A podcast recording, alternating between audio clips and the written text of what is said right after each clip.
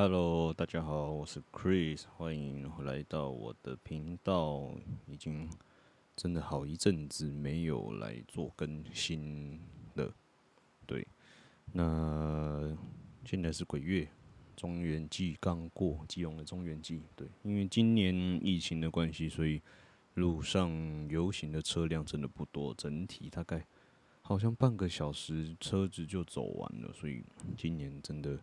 嗯，因为疫情的关系，所以很多活动都被取消或甚至被缩减了。对，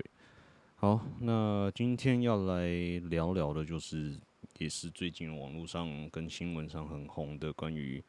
呃非法走私猫咪那个品种猫的事情。然后真的蛮痛心的，一百五十多只的猫咪被人道处理，被安乐死这样。那因为网络上很多网友就是在。声援说，看能不能用什么样的方式来去保留这些猫咪，就是让这些猫咪可以，呃，继续活下去，不要被遭受到人道毁灭、人道处理这件事情。但是没有想到，就是从抓到走私到进行人道处理，只有短短两天的时间，就把这些猫咪都安乐死，真的是蛮难过的一件事情啊。对，那今天就想说来针对这件事情来跟大家讨论一下好了。对于非法走私活体生命这件事情，在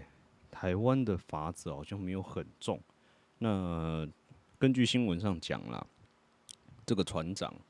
他八月十四号的时候就从基隆的八斗子渔港啊，然后开船一路南下。然后是经过不知道是谁获报，就是有通知海巡署，然后说有那个非法走私的这个船只啊，然后在八月二十还二十一号吧，哎，二十九还二十号我忘记了，在高雄的外海，然后拦截这艘渔船，然后走私人员就是那个高雄的那个政府啊。就是上船，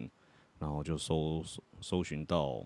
有一百多只的品种猫，就是有什么布偶猫啦、波斯猫啦、美短啊这些可爱的猫咪，就是经过非法走私，然后要不知道运送到哪个地方。对，那根据动物传染防防治条例，好了，他们对这个船长的罚则，听说最多。就是判七年以下有期徒刑，那好像罚则真的没有到非常的重，而且应该到最后一定有人会保这个船长出来。对，那希望未来可以针对非法走私这一块，在不管控管啊或者检查上可以更加严格，就是可以比照走私毒品这件事情这个样子来去做执行。那。其实蛮，我自己觉得是蛮奇怪，就是为什么这些渔船，就是这艘渔船在出港前没有经过一些安检？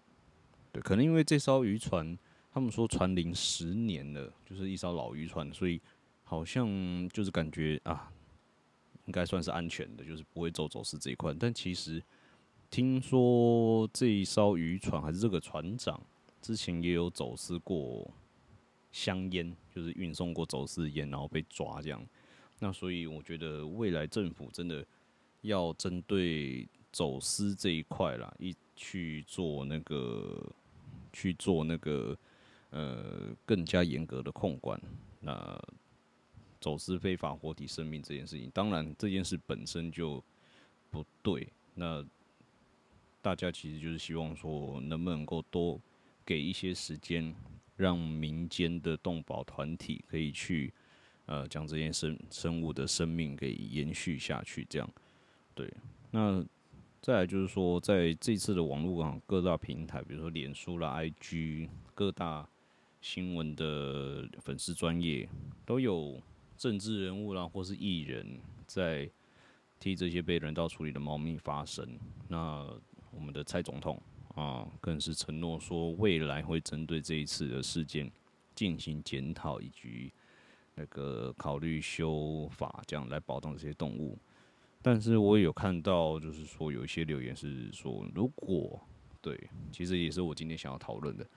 如果今天被人道处理的动物不是这些品种猫或者是狗狗之类的，如果今天我们把对象换成是蛇、猪或是一些爬虫类，比如说像呃鳄鱼啦等等之类的，那还会有像这次事件一样有这么多人关心他们的存活吗？这个我觉得大家是可以去考虑的一个地方，因为毕竟我们。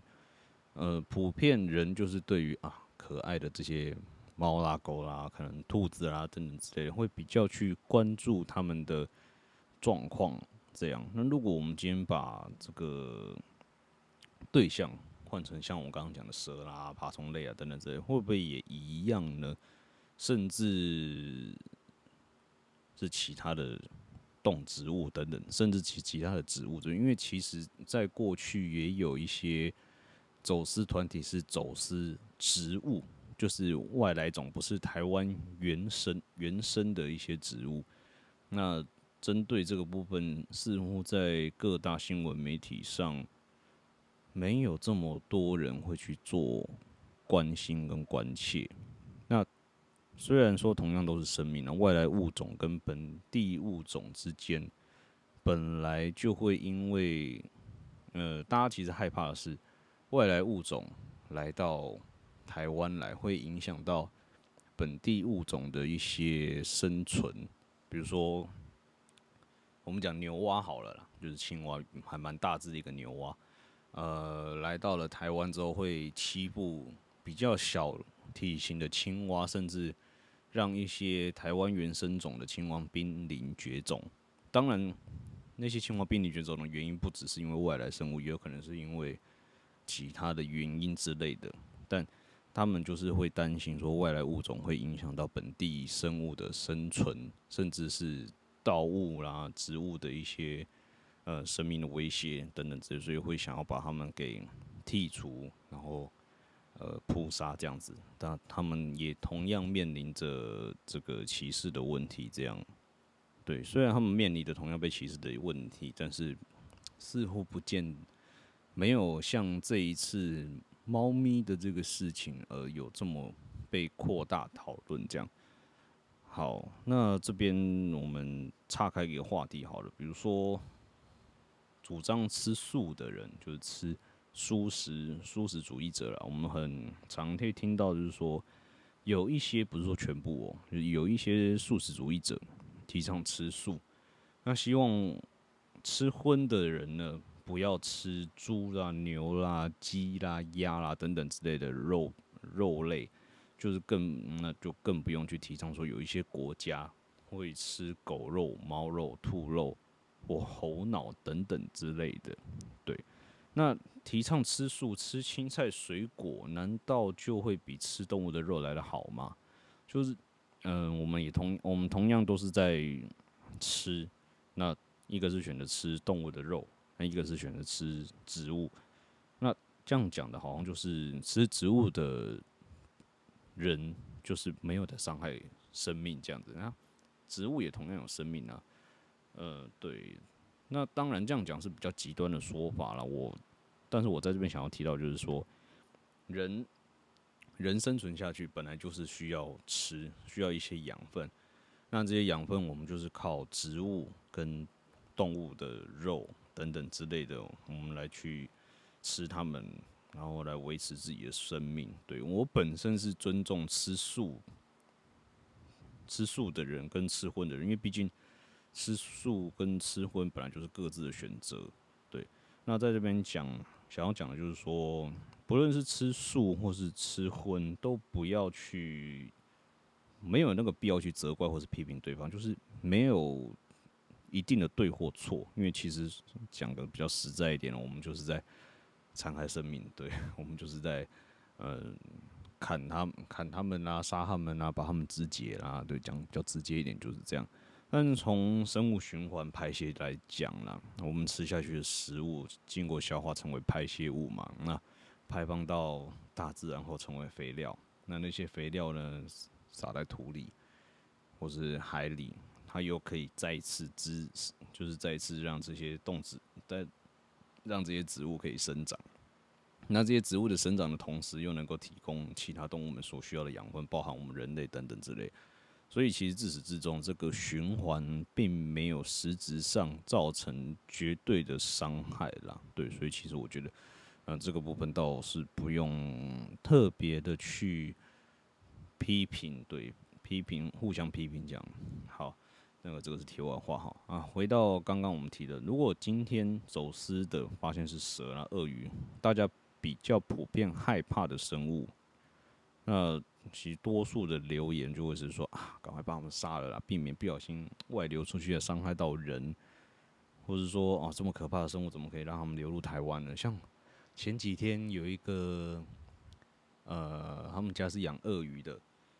对他们家有养鳄鱼啊，一个网红，对我就不提是谁，对，呃，他的鳄鱼不小心跑出去了，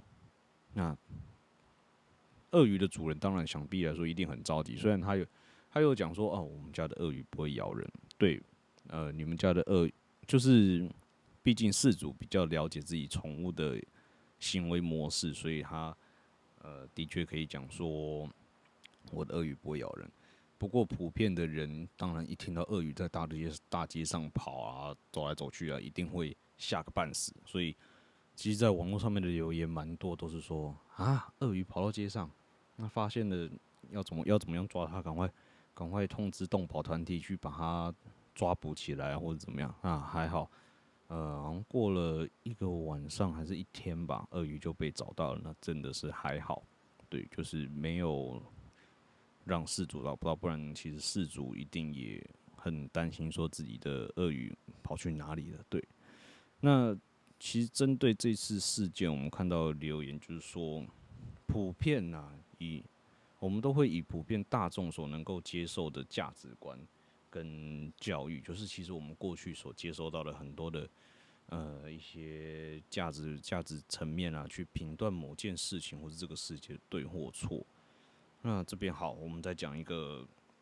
大家可能多多少少都遇过的状况啊，这个笑话，那它也不能讲说是一个笑话，就是这个议题是我在影片上面去看到的，就是说啊，假设。今天自杀的学生是一个一流大学的，就是比如说可能顶尖的学校啦毕业的，或者他可能还是在校生。那新闻标题就会写：高材生陨落，名校上课压力过大，承受不了巨大的压力，然后轻生，就是自杀了。这样，那后面的留言底下的留言就开始可怜那个学生，就是同情那个学生，说：“哎，这个世界又少了一个人才。”那希望学校就是，希望政府啦跟教育啦，大家可以稍微关注一下这些事件，不要再让同样的事情再次发生。这样，好，那我们今天如果换一个角度好了，如果今天自杀的学生是一个他读的学校可能没有比较好，就是可能比较后后段一点的学学校好了，同样是自杀，那我们这时候就会看到标题写啊，现今大学生，现今年轻人抗压性低。然后动不动就轻生等等之类的，然后网络上面就会开始挞伐说：“哎，现在的年轻人真的是草莓族啦，一点压力都扛不住啦。然后上个课而已，以前老师以前老师都是打啦、骂啦，功课很多啦，现在这一点压力都扛不住或怎么样？对，的确，我们呃都我认同每个人都有自己的主观意识跟发言的权利，因为毕竟我们身在一个言论自由的国家，对。”那其实这个东西就跟我上一集的 podcast 就是讲一个网红极简主义这件事情一样，网络上总是会充斥着许多不同派别的，就是持有不同观念的留言在底下。那往往这些留言很容易会造成更多更多的伤害。比如说，呃，我们讲后段大学这件事情好了。那个学生轻生，那呃，好，应该这么讲好了。我们先从一流大学的学生好了。一流大学学生自杀，大家会有矛头指矛头指向学校校方。那另外一部分就是把矛头指向家长，因为过去其实蛮多学生轻生，包含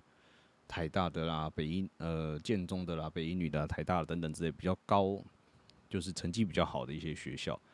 那那些学生自杀，其实有一部分他们都会讲说，是因为父母逼得很紧，父母希望，当然父母一定都希望自己的子女望子成龙、望女成凤，那是一定的，那是多多少少都一定会有的。那在这些压力环境下，有些学生，有一些人呐，并并不是一定能够承受这样子的压力。就是他们读书不见得是自己想要念，知道吗？就是他们可能是呃抱着父母的期望去读这个书，去念这个书，而不是自己真正想要的。那之前前一阵子，我忘记是今年还是去年，就有一个新闻，就说，呃，好像是一个北医女的学生吧，她。在自杀前留下了一封遗书，他就说啊，上台大的，好像上台大，好像几几年前吧，对，有一个台大的学生跳楼自杀，他那个原因就是说，他的遗书里面写到了，他说从小我的成绩就是由你们决定，希你们希望就家这边指的你们是指家长，就是希望家长希望我能够考上一流的学校，成绩要很好。好，那他信中就写到说，我已经努力的考上了你们希望我考上了学校了，我上了建中，我上了台大，你们的愿望我已经帮你们满足了。那现在呢，已经没有我想要做的事情了，那就再见吧。对，然后他就写的这一封遗书之后，他就选择了自杀。这样，那其实这一件事情，我们也可以来去。就是讨论说，哦，现今的呃，社那个读书的压力啦，其实在过去就是大家都是以普遍以成绩来去断定这一个人的一生的成就。对，过去是这样子。那其实，在现现代社会，其实也是这样。但现代社会其实已经慢慢提倡说，除了成绩以外，我们应该去看一个人他其他的特质。比如说，他可能读书方面不是那么的有兴趣，或是不是那么喜欢读书，但是他的其他的领域上，他有他发展的空间。比如说，他很会画画，或是他对于组装机械啦，或者其他领域上面，他有他的兴趣跟专长。那我们不应该一味的，就是一面倒向的去看他的成绩好坏，而应该去。适时的培养他的其他兴趣，然后让他往他喜欢的这个兴趣去发展，就是比较多元化一点，而不是单纯的只看呃课内的内容的成绩来去判断这一个小孩这个人的未来。因为毕竟你现在以现在社会来讲好了，很多念了一流大学出来的，比如说台大博士啦，或是呃研究所啦。没有讲说，没有讲特定学校，不要讲太大，就是某比较好一点成绩的学校的出来的，也不见得可以找到一份很好的工作。我们讲很好的工作，除不外乎就是薪水高，然后有发展性，有好的升迁机会等等，不见得会因为你的成绩，然后就能找到一份真的很好的工作。反倒是你如果知道自己的兴趣指向，跟知道自己未来想要做什么，你的目标性够明确，其实这个发展也是很好，因为你可以选择去创业，或是去做自己想要做的事情，把这一个技能给熟练了之后，你自己出来创业。对，以现在现代人的工作取向，其实慢慢的就是朝网络了。对，找网络去发展一些，比如说电商啦、微商啦，网络上面的一些呃工作。对，所以其实，在兴趣取向这个地方，我觉得可以让小可以协助自己的小孩去多做一些体验，这样对。好啦，这个是这个是题外话，对，好，我们回到这一次的事件，就是说，大大家其实还有在讨论一个部分，就是为什么有必要这么快就进行人道处理吗？就是仅仅只有好像就有两天，就两天的时间，呃，政府就把他们一百五十四只猫全部都人道处理完了，就是大家都觉得说有这么快吗？就不能再多花一点时间吗？对，好，这个部分其实我们要花一点点时间来去讲，就是说，第一，这些品种猫，我们好了，这些猫咪呢，它们的来源是在哪里？就虽然新闻上是讲说，它从基隆外海，它从基隆巴德水渔港出发嘛，但在那之前，这些猫咪的来源是哪里？你能够确定是台湾吗？或者是说从哪边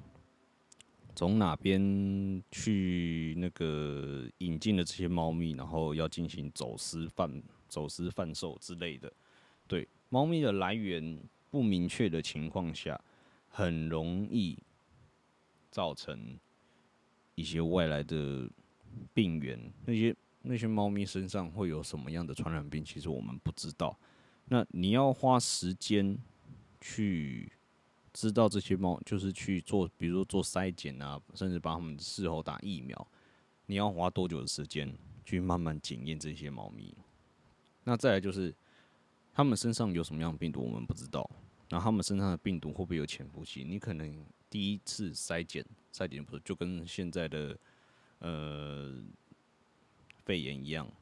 对，它有潜伏期。我可能第一次做快筛，我是阴性的，可能第二次、第三次做快筛，诶，突然变阳性。我什么时候得到的，我根本不知道。对，那好，这些猫咪身上有什么样的传染病，我们不知道。比如假设说，它们身上就一只好了，一只有狂犬病验出来了，然后但是它已经流到市面上，可能去贩售或者人家领养，那这些传染病的。传播速度多快，我们也不知道。就是如果它不是狂犬，如果是其他的传染性疾病，那这个传染性疾病有可能会不只是猫跟猫之间、猫跟狗之间，甚至猫跟人之间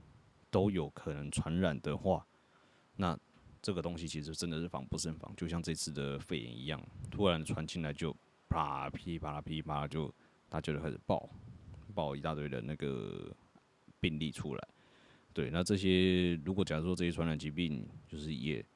又进来了，又进来到了台湾，我们光是一个肺炎就搞到现在这个样子。虽然现在疫情有慢慢的，呃，以台湾来讲啦，有慢慢控制下来了，但是光光是这一个那个肺炎就搞得大家人心惶惶。那如果突然再搞出一个狂犬病或者其他的传染病，那我们又要多花时间去，嗯，做隔离啦，或者是做一些防护措施等等之类的。那我希我想大家应该都不想要这样的事情在发生，因为毕竟我们从五月，呃，我自己本身是做通讯行的，我主业是做通讯行。从五月从五月中开始，疫情一爆发，整条街上都没有什么人。到了晚上哦，就白白天就没什么人了，晚上。整条街上就跟空城一样，一天进来的客人可能不到五个。平之前疫情还没这么严重的时候，一天进来的客人少说十十几二十个。那现在疫情爆发了，哇，一天进来的客人可能不到五个，手指头数数得出来。对，那好不容易现在疫情过了三四个月了吧，已经慢慢的稳定下来了，稍微有稳定了一点。然后突然再爆一个传染病，我想。这应该不是大家所热见的，所以其实农委会这一次做的这个把猫咪做人道处理这件事情，我觉得是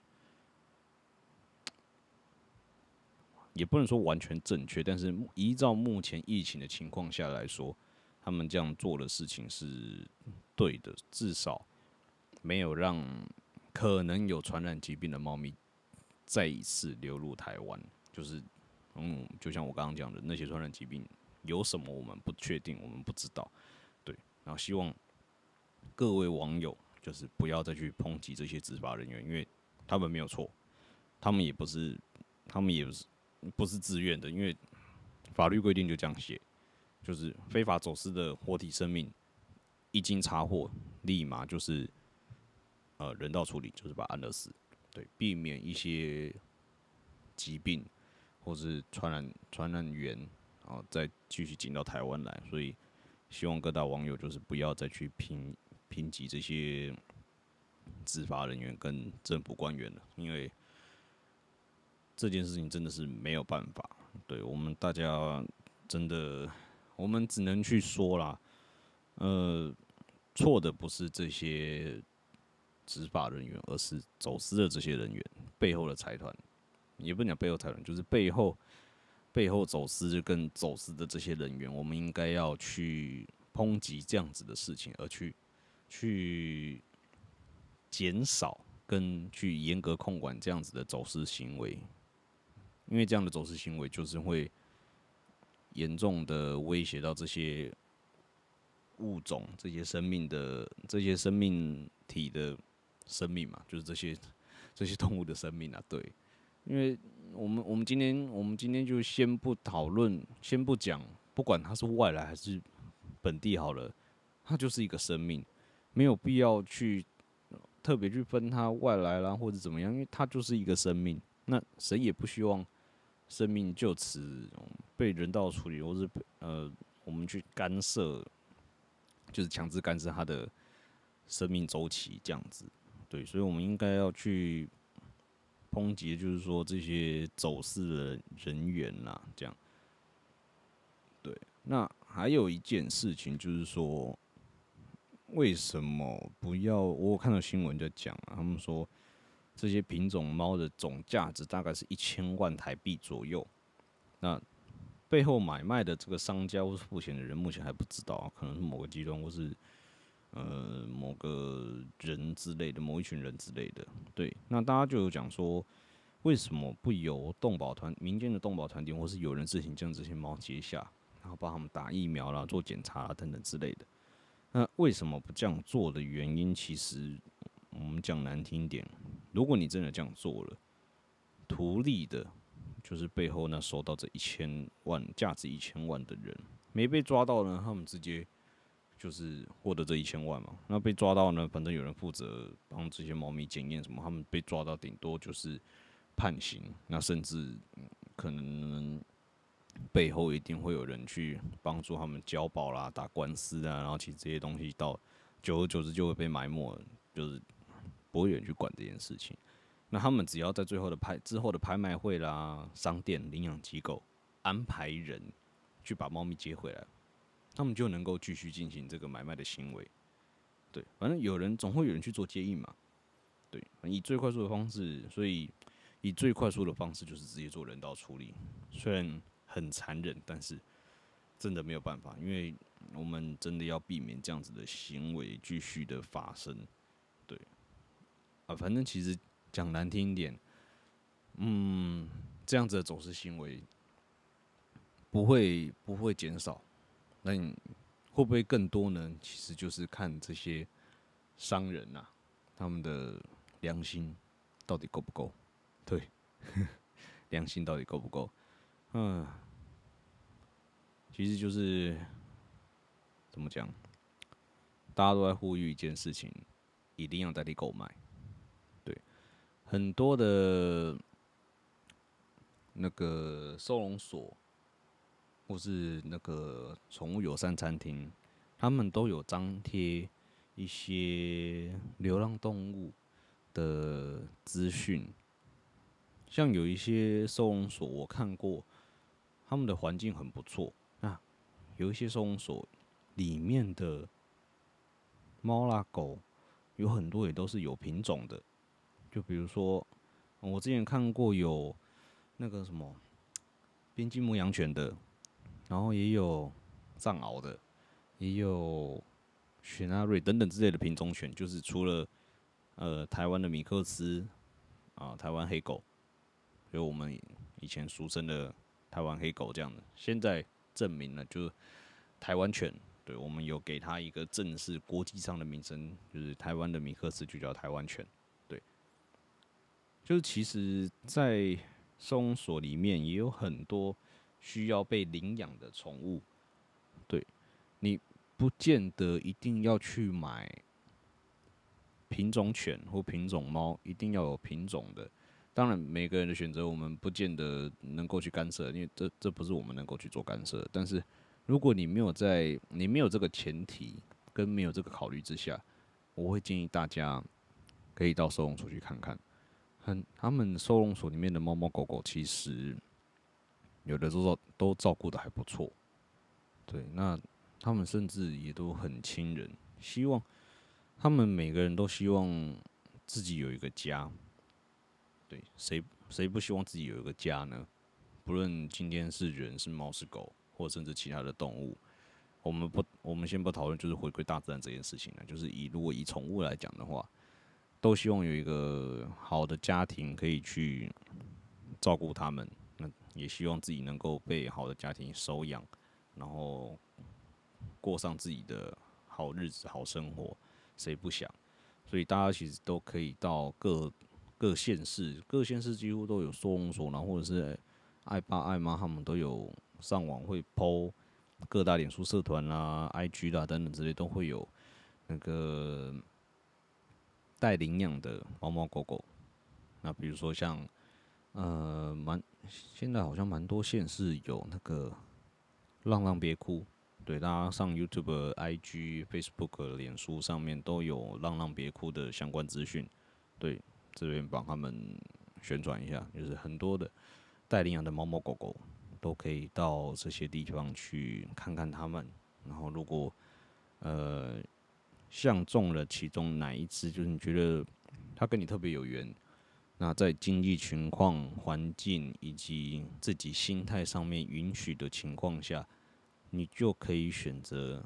把他们带回家领养他们。那在这边也要正式呼吁。一件事情就是说，除了以领养代替购买之外，你在不管你是领养或是买宠物好了，你都要做好照顾它一辈子的这个心态，而不是说照顾到一半就把它丢在外面，或者是啊送到收容所去。请大家有责任感一点，你不要把它们丢弃在外面，就不会有这么多的流浪猫狗在外面。需要自力更生，需要去抢食物之类的。对，因为有些宠物已经被人养习惯了，你突然把它丢到外面，它们也不见得有办法生存。好，就算有办法生存好了，呃，蛮多蛮多急着骑士的，比如说我们在外面好了，我们在外面骑车，突然有狗从外面突然冲出来，吓都吓死，有时候还不小心摔车或者出意外等等。这这个这个部分，除了说是有。放养的我就不讲了，因为放养真的，嗯，每个人的选择。但是如果有有领有养狗狗、猫猫猫狗狗的人，如果你是养在外面的，拜托，请把绳子系好，就是把它们绑好，不要让他们突然冲到马路上。因为你除了造成呃路上的交通意外之外，你也残害了生命。就如果他们不小心被车撞死，那你的宠物呢？也失去了一条生命，那受伤的人可能也会出意外，不小心离开了，或是受重伤等等之类。这个部分真的希望大家能够去做好，呃，自己的责任，就是这自己的责任感啊。这个部分对。那其实到讲到这讲到这边呢，因为我自己也是非常爱狗爱猫的一个人，我很喜欢我很喜欢动物，就是我没有排斥任何的动物。蛇啦，或者是一些呃爬虫类等等，我虽然会怕，对，虽然会怕，但是没有什么要去攻击攻击的意思，对，因为我不犯人，人不犯我，我我们不去特别的攻击他们，他们其实说实在啦，不见得会来攻击你，对，那他们攻击他们攻击人，一定有他们的原因，比如说他们觉得说。你侵入到他们的领域了，那他们自主的要去保护自己的领土或者保护好自己的生命，他们会反击，那个是很正常的动物本能、动物行为。就像我们我们小时候吧，呃，对学生至少至少学生时期可能比较会了。现在成年了，我们比较有理智，比较有理智一点，就比较不会。以前学生时期，我们如果受到欺负，呃，大部分的人啊，我们讲不管男生或女生啊，你也都会反击吧。不管你是用什么方式，比如说人家打你，你可能你也你也打你也打回去，或者人家骂你你也骂回去，或者用各种不同的方法去做报复。呃，这个都是保护自己的一个行为。那这个行为的对错，我们今天就不不再讨论那个内容。对，说不定未来会做一集来去讨论这个这个部分。这样，那今天就是在讲这个。啊，一百五十四只猫咪被安乐死这件事情，现在想想就是觉得蛮心痛的啦。那之后，行政府会怎么样去惩罚这些走私团体？然后未来怎么样修法，就是之后的事情。因为毕竟修法这条路没有那么的容易，会需要花很长的时间。那我们的蔡总统就是承诺。说会修法，我们就来，我们就看看到时候会怎么样去讨论这件事情。这样，对，这样子。好了啊，现在疫情有比较延缓，就是比较缓和了一点。那其实我在街上看到蛮多，其实应该说大部分的人其实都蛮乖，都有戴，至少都有戴口罩。对，那今天又有看到新闻，就是。你到商店啊，或是一些商家去买东西，人家要求你实名制，你就好心一点，你就你就给人家拍，你就给人家实名制就好了。那还要再呛店家说什么啊？你怎么做生意的啦？那怎样怎样怎样？有的没有，真的没有必要。因为现在疫情，拜托就是乖乖的扫你的实名制啊，不要去呛店家，店家也也是无辜的，他们就是照着政府的。政策去执行，我们都是这样。做生意的人，不管今天是店家还是商家等等，都一样。就是大家进去商店，乖乖的实名制，乖乖的消毒。对，不要去抢这些店员，他们很可怜。对，请你有一点，请大家有一点同情心啊。对，保护他人也保护保护自己，好不好？好，那今天的主题就是猫咪安乐死这件事情。对。那今天就讲到这边喽。那下一次会讲什么主题还不知道，就是看最近有没有什么特别的事情，或是我最近身边有没有发生什么特别的事情。好了，对，我们再来之后再来聊聊。哦，对了，呃，我录这个 p o c k e t 的今天到了中视去。上了一个谈话性的节目，还蛮不错的，蛮蛮特别的一个体验啊，就是叫立马帮帮忙。那他们这一次的内容是在讨论这个呃关于原住民歧视的问题。那我觉得这个议题其实还不错。那可能下一集我们就来讨论关于歧视跟性别刻板印象好了，我们就不要局限在原住民了，因为其实呃歧视跟性别刻板印象这个东西。蛮蛮有话题性的，就是有很多层面可以去讲。我们我就不局限在原住民这一块。对，那好，就是我们预告了下一集的节目，就是来做歧视跟性别刻板印象。好，那么今天的主题就到这边，希望大家会喜欢。那我就再见喽，拜拜。